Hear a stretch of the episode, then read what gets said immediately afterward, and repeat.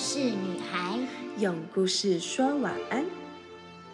我是小花姐姐，我是松饼姐姐，陪你一起听故事喽。小花饼晚安。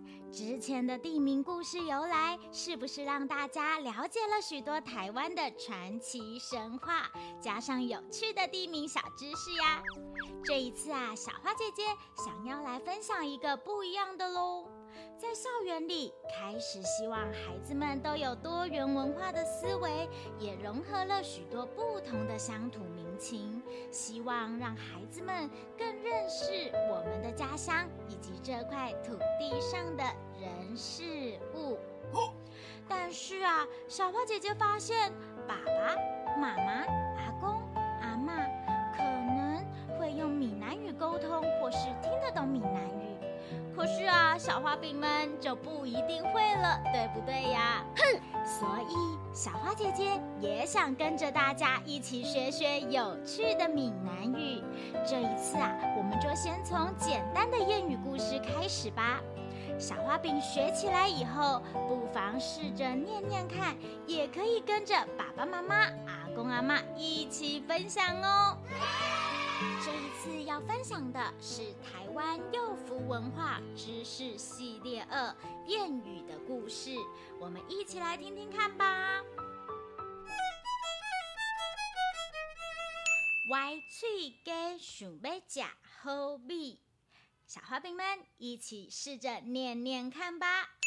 歪嘴鸡想要吃好米，它的意思啊是自不量力的意思。哦，从前在一座深山里有一个俊男村，但是啊，俊男村里住的都不是帅哥哎，全是一些歪鼻、斜眼、长相奇特的丑八怪。俊男村的头号大帅哥阿古，有一天突发奇想的跑去找村长。村长伯，村长伯，我我我想下山去找新娘。嗯？啊？怎么了吗？村里面的杂包音娜都不合你意吗？不是啦，我远房的表舅派人送信来说是山下的柳家庄在举行招亲大会，要替柳员外的千金找一个好女婿啦。我们很久没有到山下去了耶。呵，所以才要借这个机会，让我可以下山去走一走啊，免得啊老是窝在这个山上，永远不为人知，当个井底之蛙呀。再说，只有水当当的柳小姐才能和我素配呀。呵村长拗不过阿古的苦苦哀求，只好勉强答应。临走前，再三的交代他：“阿古啊，我跟你说，虽然我们有天宫所赐出色的外表，但是千万不可因此而自满，有谦虚和善的态度才会受人欢迎哦。”好了好了，我会记住的。摆摆手，便朝山下出发。想到啊，可以抱得美人归，阿古不禁心神大漾，哇，心情变得好好哦，还暗自傻笑了起来。可是啊，这一笑使得他的颧骨更加突出，深陷的大眼长长的裂成一线，嘴巴直直的张到耳朵下，呃呃，模样除了丑陋之外。还挺吓人呢。阿古志得意满的走着，转眼间就来到了柳家庄。庄里的人老远就看到高头大马、斜眼歪嘴的阿古，都吓得四处走避，将家门深锁。嘿，奇怪奇怪了，大白天的，怎么？都没看到一点人呐，到处静悄悄的。阿古啊是边走边纳闷的说着。眼见不远的庙口坐了一个乞丐，他兴冲冲地上前问路：“呃，先生，不好意思，请问柳员外家在哪儿啊？”“哦，穿过那片杨柳树就可以看到了。你若是要参加招亲大会，那得赶快敲完第一下鼓声后，就要开始抛绣球喽。”乞丐一抬头，阿古才发现原来他是个瞎子。哦，原来是这样啊！多谢你，我这就赶快过去。说完，立刻飞也似的朝杨柳林中跑过去。会场，凑巧啊，柳小姐正抛出绣球，一群年轻人。正在争夺的你死我活，互不相让。阿古也赶紧加入这场争夺战之中。呵呵，嘿，看我的厉害！哦哦哦哟，我拿到了柳柳小姐的新郎，非我莫属了。阿古得意的大叫。可是这个时候，全场的焦点全都集中在阿古身上。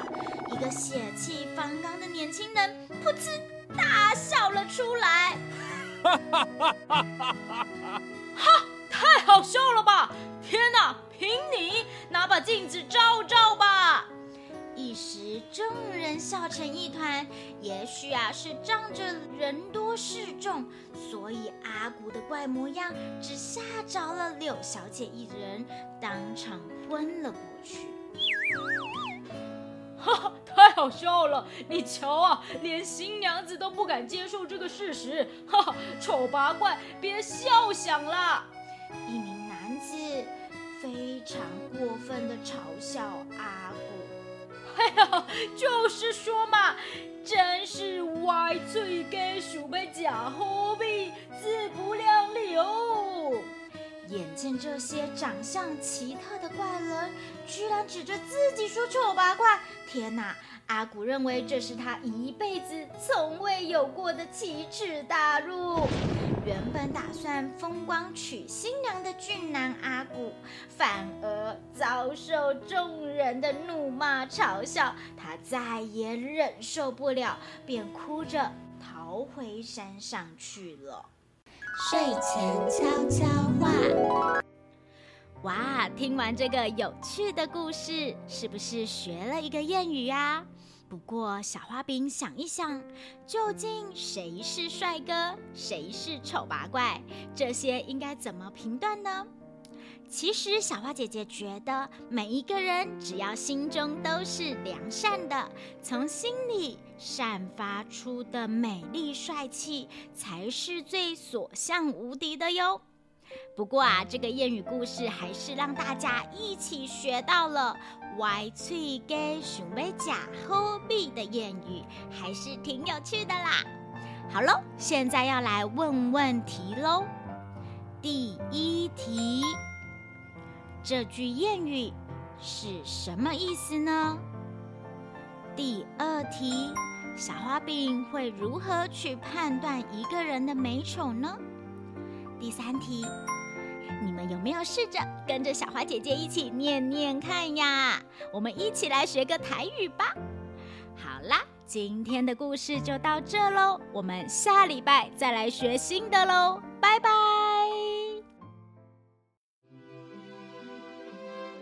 故事就说到这里，小花饼晚安，我们一起亲一亲，妈妈抱一抱，爸。